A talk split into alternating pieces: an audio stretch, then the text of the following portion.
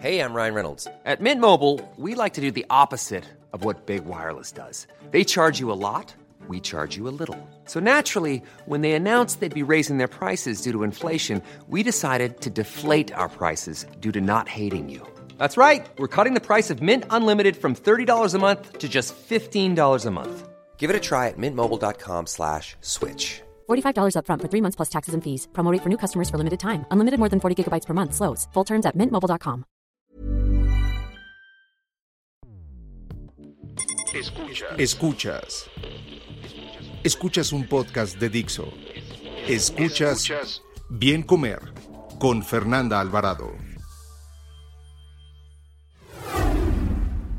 Tenemos la creencia de que nuestro cuerpo tiene que verse de una u otra manera para poder realizar cierto tipo de actividad física. Y tristemente es algo que se ha fomentado mucho y que se sigue replicando en, en estos espacios. Bienvenidos a un podcast más del bien comer. Les saluda Fernanda Alvarado, maestra en nutrición y dietética con especialidad en nutrición comunitaria. Seguramente has escuchado que para estar sanos debemos hacer ejercicio mucho. Y en ese momento ya te imaginas en un gimnasio, corriendo una maratón, levantando kilos y kilos de pesas o rodando el Tour de France. Sin embargo, hay que aprender a diferenciar entre actividad física y ejercicio.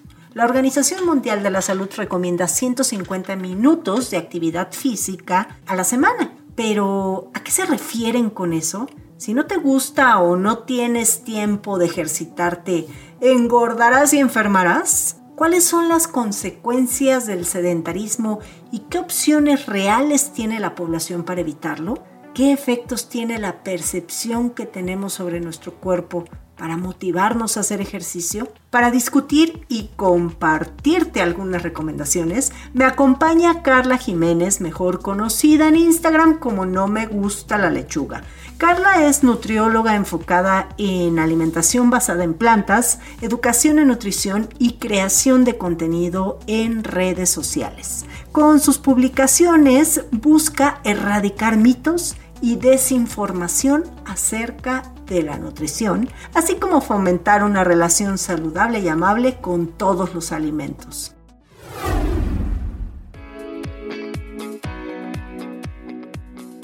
Bienvenida Carla al podcast número 150 del bien comer.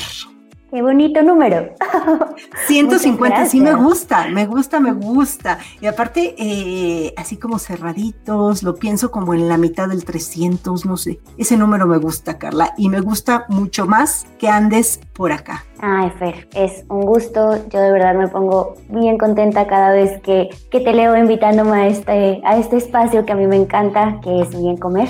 Y, y, qué maravilla, qué maravilla poder compartir estos temas de los que de repente hablamos desde una perspectiva solamente y darles una vuelta, ¿no? Y verlo quizás desde, desde otro punto de vista y, y rescatar esos puntos que también pueden fomentar los hábitos saludables de las personas. Así es, y yo creo que el tema de hoy da mucho sobre esto que acabas de decir, Carla, porque al ejercicio físico siempre se le ha relacionado con la imagen corporal. Sin embargo, hoy en día sabemos que si bien es un factor importante cuando estamos tratando de perder peso, ser activos tiene otros muchos beneficios de los que poco se habla. Y ahí es donde vamos a comenzar este episodio. Platícame sobre estos beneficios de los que casi no se hablan.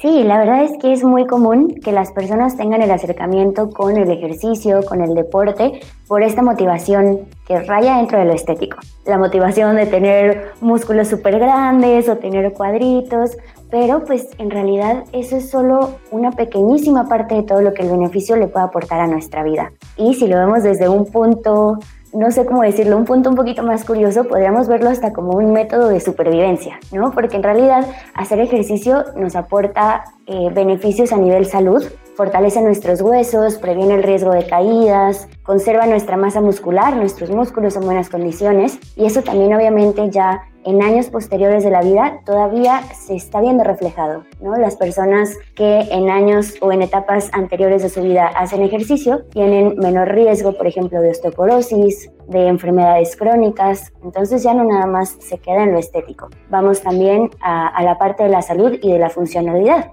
si lo vemos también en esta parte como de cosas prácticas, pues una persona que realiza ejercicio, que hace actividad física, eh, tiene mejor equilibrio. Si necesita cargar garrafones para su casa, lo hace con mayor facilidad, abrir frascos, subir las escaleras sin agitarse. Entonces hay muchas aplicaciones ya en la vida diaria en las cuales el ejercicio puede representar un beneficio. Y también en la salud mental.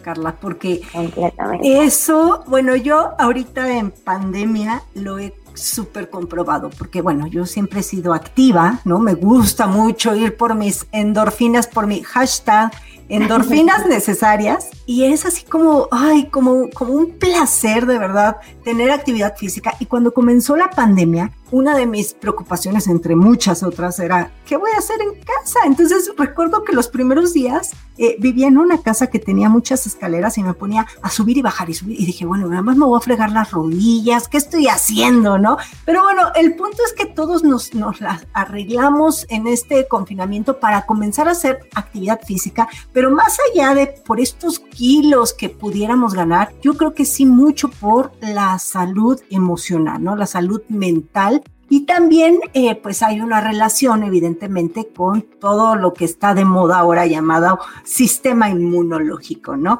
El estar activos físicamente. Pero hay una diferencia justamente entre hacer ejercicio, o sea, ir al gimnasio, montar la bici, correr un maratón, que es lo que todo mundo se imagina, con actividad física.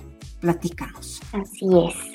Si lo vemos desde los términos o desde las definiciones, el ejercicio es un momento determinado en el que se hacen actividades determinadas con la finalidad, por ejemplo, de fortalecer ciertos músculos o de afinar ciertas habilidades físicas.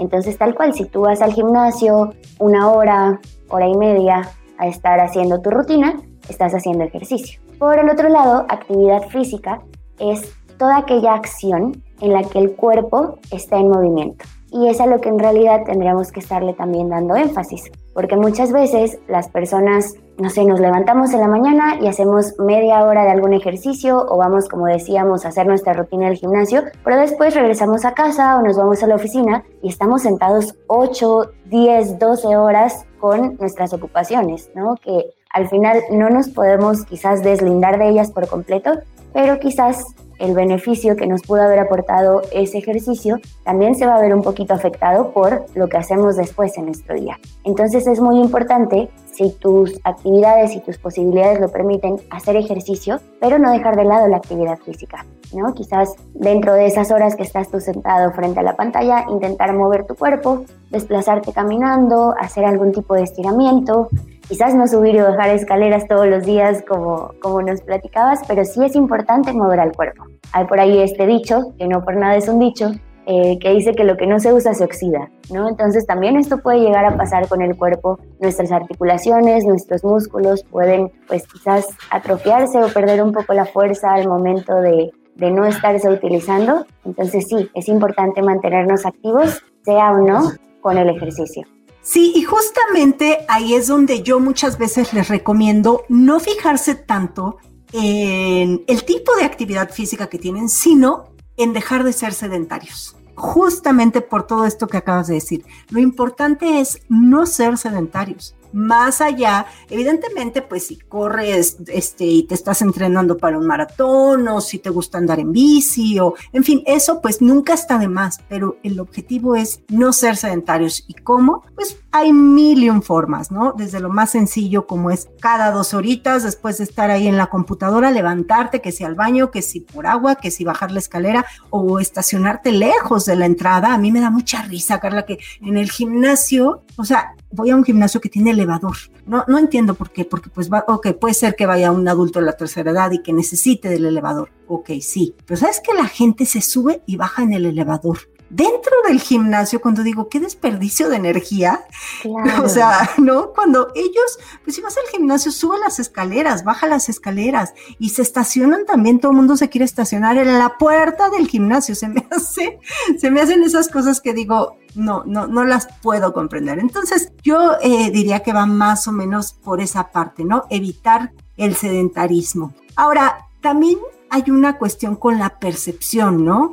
¿Tú qué efectos crees que tiene la percepción que tenemos sobre nuestro cuerpo para motivarnos a hacer ejercicio? Este es un tema que yo creo que, que nos puede mucho a las personas, porque tenemos la creencia de que nuestro cuerpo tiene que verse de una u otra manera para poder realizar cierto tipo de actividad física. Y tristemente es algo que se ha fomentado mucho y que se sigue replicando en, estos espacios, ¿no? En, en, gimnasios, en centros deportivos, en parques, en lugares al aire libre, que las personas, por ejemplo, que viven en cuerpos grandes, se sienten aterrorizadas con la idea de empezar a hacer ejercicio por el miedo al juicio, por el miedo a que las personas los vean, se sienten expuestos. Entonces sí es un tema muy complicado y nos podemos ver ahí en una espiral, ¿no? En la que me da mucho miedo o ese, ese hecho de sentirme vulnerable y no voy, entonces me quedo enfrascado quizás en hábitos que quizás no son lo mejor para mi salud, pero tengo esta barrera. ¿no? Entonces sí, eso yo creo que es muy importante. Y también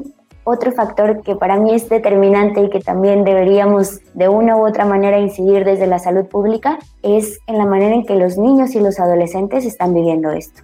Porque hay estudios en los que se demuestra que los niños y niñas hasta cierta edad tienen niveles similares de actividad física, pero ya después, cuando comienza la etapa de la pubertad y de la adolescencia, se ve una diferencia abismal. Los niños continúan siendo activos físicamente y las niñas se detienen. Esta cifra incluso disminuye. Entonces, es, esto es también un, punto súper importante y súper básico al momento de hablar de salud pública y de actividad física, porque las niñas se sienten expuestas, se sienten vulnerables, los cambios en su cuerpo también pueden ser un factor que a ellas las bloquea o las inhibe al momento de hacer ejercicio. Entonces es muy importante que a nuestros niños, niñas, adolescentes les ofrezcamos y nosotros como profesionales dentro de la salud pública también fomentemos estos espacios en donde se pueda seguir la actividad física sin importar tu género, sin importar cómo se ve tu cuerpo, la etapa de la vida, porque, porque es muy importante. Y más en esta etapa de la adolescencia, donde también las personas comenzamos a ser más independientes, a formar hábitos que también vamos a conservar en etapas posteriores de la vida, pues qué mejor que abrazar y fomentar la actividad física y los estilos de vida saludables. Sí, y entendernos eh, lo que se repite por todos lados, esto de, pues un poquito del, del body positive, que eh, eh, el término en inglés, ¿no? De, de ser, pues de aceptarnos tal cual somos y de dejar a un lado todos estos estigmas de que un deportista es una persona atlética con cuadritos en el abdomen, ¿no? Ahora, pues seguramente viste, ahora que pasaron las Olimpiadas, cómo criticaban a los atletas por su cuerpo y a mí se me de verdad súper triste porque no saben la capacidad física que tienen y lo que les costó estar ahí, como para que una persona sentado en un sillón esté criticando el cuerpo de la persona que fue a romperse el queso y a representar a tu país. Completamente. Yo, bueno, Alexa Moreno la tengo así en un pedestal porque a me parece una persona increíble que no nada más se ha preparado físicamente para tener el desempeño que tuvo en las Olimpiadas, sino que estoy segura que, que tiene también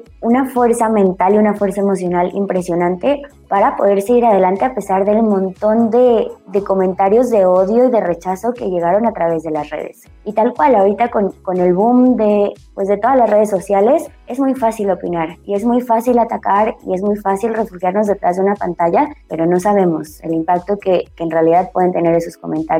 Y, y sí, es una cosa tremenda, pero al mismo tiempo, algo que me gustó mucho de las Olimpiadas fue que del otro lado pudimos ver todo esto, ¿no? Estas publicaciones que salían que decían, ok, un cuerpo fuerte puede verse de esta forma, pero también un cuerpo fuerte puede tener esta o esta o esta forma. Atlético, fuerte y capaz no tienen un único tamaño ni una única forma y eso fue demasiado bonito de encontrar. Sí, yo ahí coincido totalmente. Me encantó cómo empezamos a quitar un poquito esas ideas que tenemos sobre el físico de ciertos deportistas y como bien lo dices, pues sobre todo con los pequeñitos, ¿no? Porque está ya estudiado cómo empiezan las mujeres en especial a dejar de tener actividad física, pues justamente por eso, por cómo se ven. Entonces va por ahí, pero también está esta parte y que yo lo he dicho y lo he repetido últimamente, que antes uno de, mis dichos era somos lo que comemos versus lo que nos movemos, ¿no? Esa típica letanía que no me dejaron de repetir en la universidad del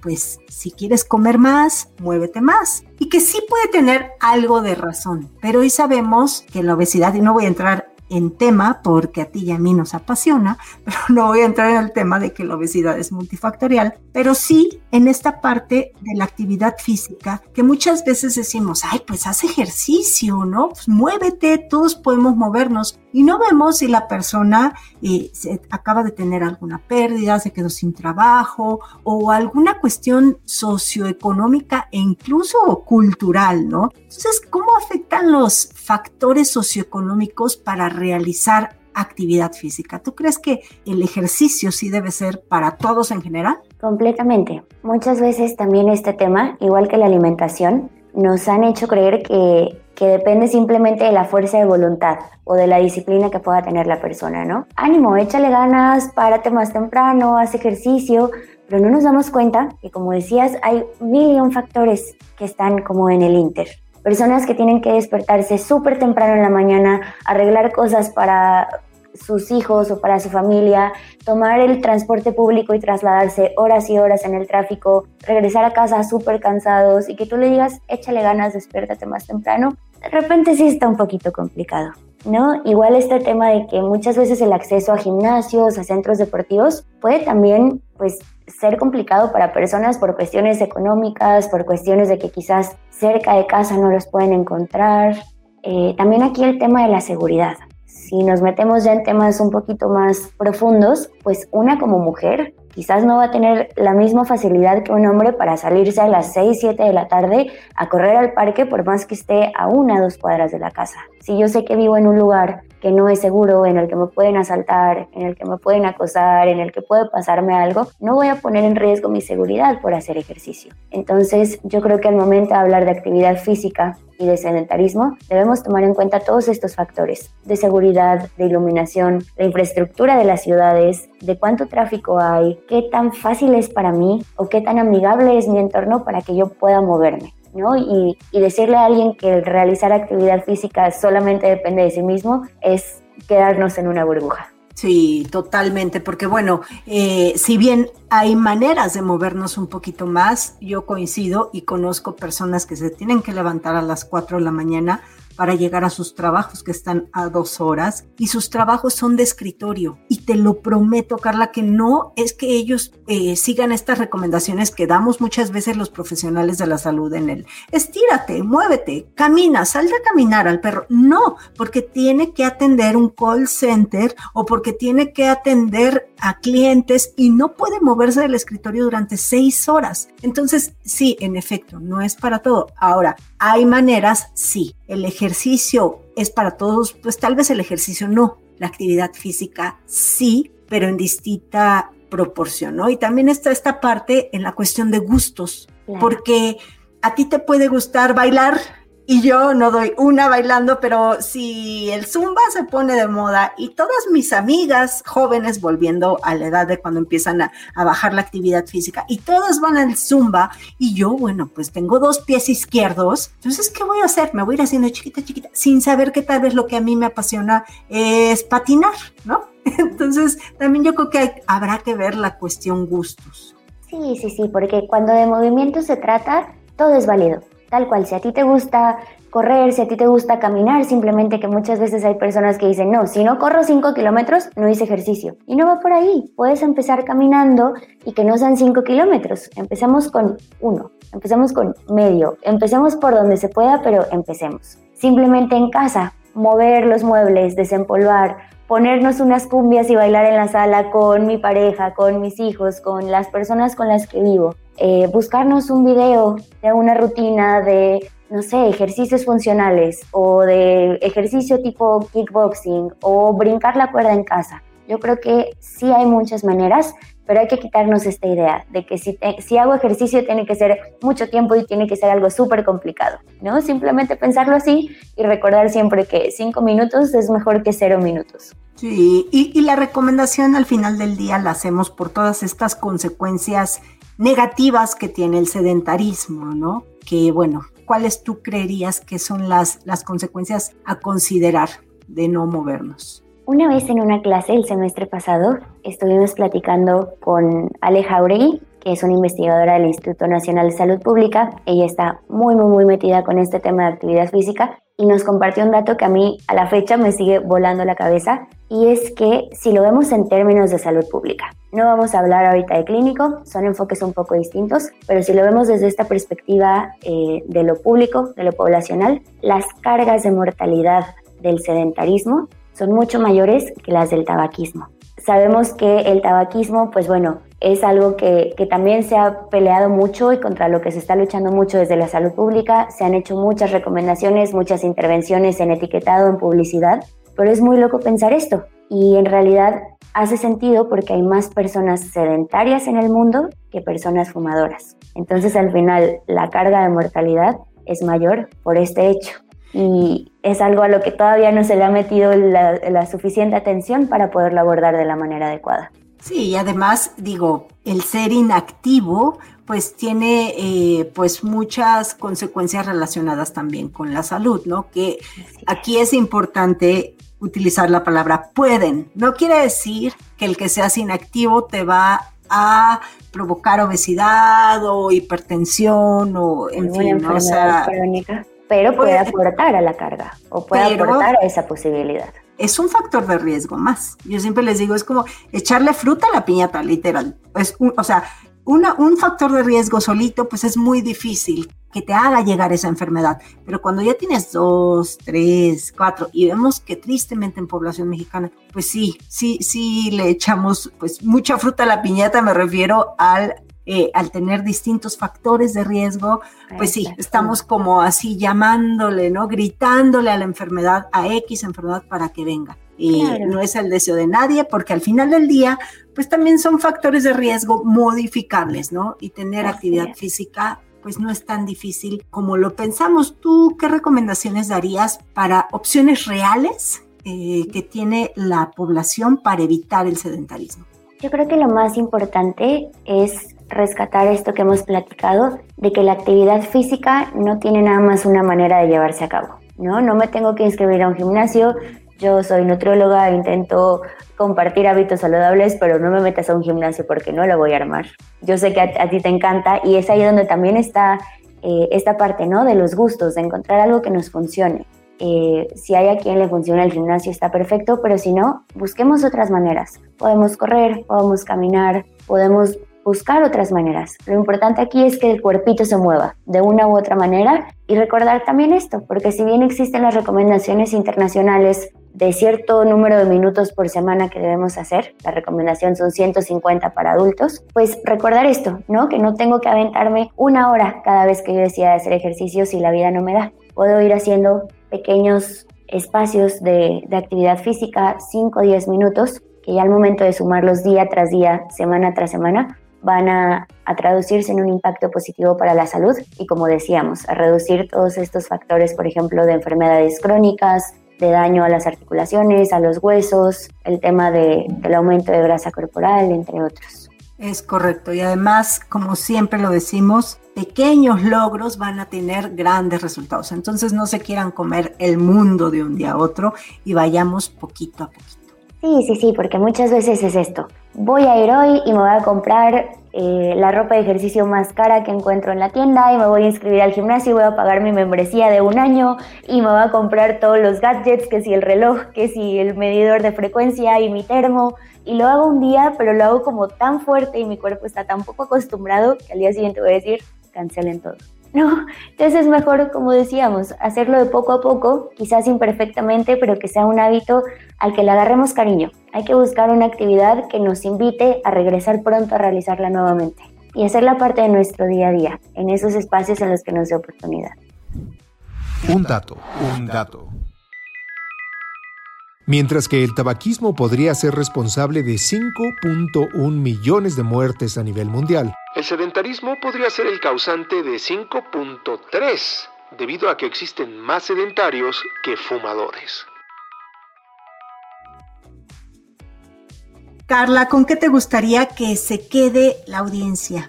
Yo creo que aquí algo que podemos rescatar, y yo creo que también nos lo podemos llevar nosotras como recordatorio a casita, es esta parte, que no importa eh, la edad que tengas, si eres hombre o mujer, la manera en que tu cuerpo se ve, tienes el derecho de disfrutar el ejercicio. Y si de repente se te complica encontrar la manera de motivarte para realizar actividad física, hay muchas estrategias que podemos utilizar. Escuchar la música que te gusta, hacerlo en, compañía de una persona con la que también eh, te sientas motivada a realizar actividad física. Podemos también, por ejemplo, pensar en pues en pequeñas recompensas. Eh, a mí, por ejemplo, algo que me motiva puede que a quien nos esté escuchando le suene muy torpe, pero para mí hacer ejercicio, tomarme la historia para Instagram y subirla, para mí es así como una motivación, ¿no? Entonces hay muchas cosas que podemos utilizar como, como este pequeño empuje para realizar actividad física y yo creo que aquí está todo en, en probar, en probar distintos enfoques, distintas actividades y ver cuál es la que nos está esperando ahí para abrazarla e incorporarla a nuestros hábitos saludables del día a día. Sí, sí, sí, coincido totalmente y si no te gusta ningún ejercicio es porque no has probado todos. Algo por ahí te debe de gustar. ¿Dónde te pueden encontrar, Carla? A mí pueden encontrarme en redes sociales como No me gusta la lechuga. Pueden mandarme ahí un mensajito y estamos en contacto para cualquier duda o cualquier tema de conversación que puedan tener por ahí para mí. Perfecto. Y bueno, pues ya saben que a mí me encuentran eh, como Bien Comer en Instagram y en YouTube. Muchas gracias, Carla, por tu tiempo. Muchas, muchas gracias, Fer, y gracias a ti que nos estás escuchando también.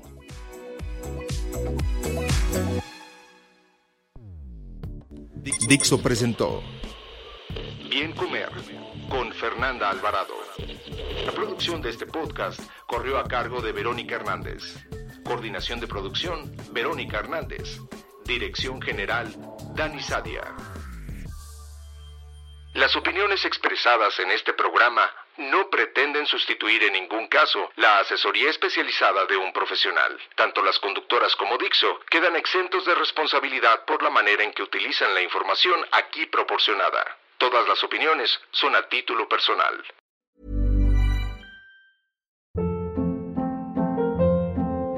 Hold up. What was that? Boring. No flavor. That was as bad as those leftovers you ate all week. Kiki Palmer here, and it's time to say hello to something fresh and guilt-free. Hello Fresh. Jazz up dinner with pecan-crusted chicken or garlic butter shrimp scampi. Now that's music to my mouth. Hello Fresh. Let's get this dinner party started. Discover all the delicious possibilities at hellofresh.com.